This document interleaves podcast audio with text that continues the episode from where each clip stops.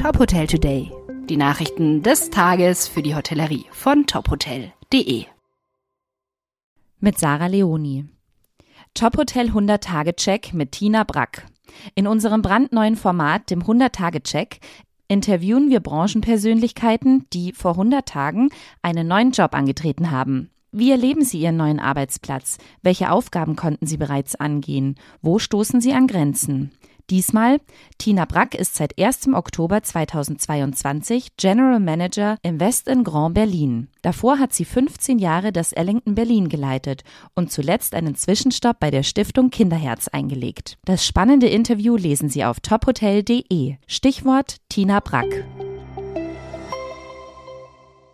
Montafon, luxuriöses Falkensteiner Familienhotel, hat eröffnet. Welcome Home heißt es jetzt ganz offiziell im Montafon. Nach zweieinhalbjähriger Planungs- und Bauphase fand im Falkensteiner Hotel die große Eröffnungsparty statt. Wir waren vor Ort. Seit Dezember vergangenen Jahres begrüßt das Falkensteiner Hotel Montafon als erstes Fünf-Sterne-Familienhotel der Region seine Gäste direkt am Erlebnisberg Golm bei Chaguns. Vergangenen Freitag fand nun die große Eröffnungsfeier statt.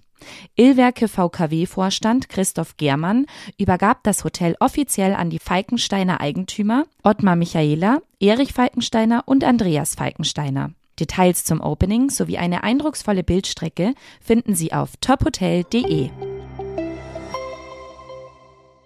HDV, der Verband baut Trainingsprogramm für Mitglieder aus. Die Hoteldirektorenvereinigung Deutschland, kurz HDV, arbeitet weiter an ihrer Neuausrichtung und Verbandsverjüngung.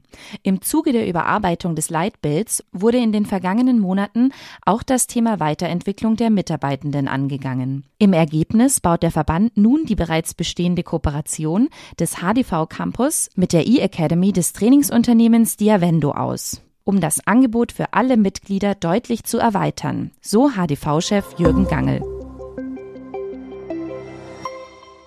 Weitere Nachrichten aus der Hotelbranche finden Sie immer auf tophotel.de. Folgen Sie uns außerdem gerne auf Instagram, LinkedIn, Facebook und Twitter, um nichts mehr zu verpassen.